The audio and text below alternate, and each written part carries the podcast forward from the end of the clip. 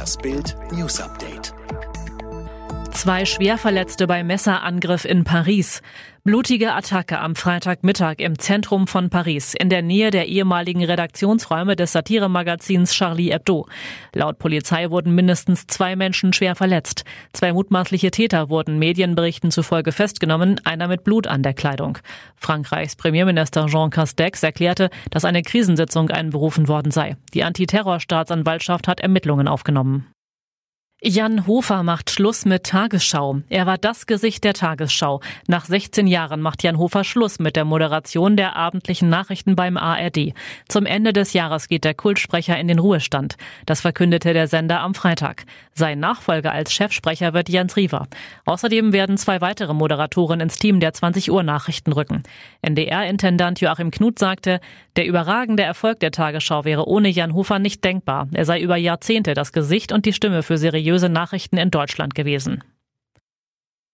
Nawalny dankt Piloten und Flughafenärzten. Vor mehr als fünf Wochen wurde Kreml-Kritiker Alexei Nawalny vergiftet. Nun schildert er in einem Instagram-Post seine Erinnerungen an die Vergiftung und dankt seinen, Zitat, unbekannten guten Freunden. Nawalny vermutet, dass die Attentäter planten, dass ihm 20 Minuten nach dem Start des Flugzeugs übel werden und er dann ohnmächtig werden sollte. Ohne medizinische Versorgung hätte das garantiert seinen Tod bedeutet.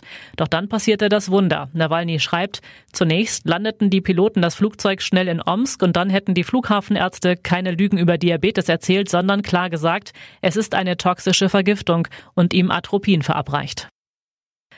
Hamm verbietet erste Familienfeiern. Im Corona-Hotspot Hamm sind mehr als 2500 Menschen in Quarantäne und die NRW-Stadt reagiert mit Feierverboten. Inzwischen wurden die ersten drei Familienfeste untersagt. Es handelte sich um zwei Junggesellinnenabschiede und eine Verlobungsfeier, sagte Oberbürgermeister Thomas Hundsteger-Petermann auf Anfrage der deutschen Presseagentur. Grundlage ist eine Allgemeinverfügung, die diese Woche in Kraft trat. Nachdem eine Großhochzeit die neue Corona-Welle in Hamm ausgelöst hatte, hatte die Stadt besonders Feiern ins Visier genommen.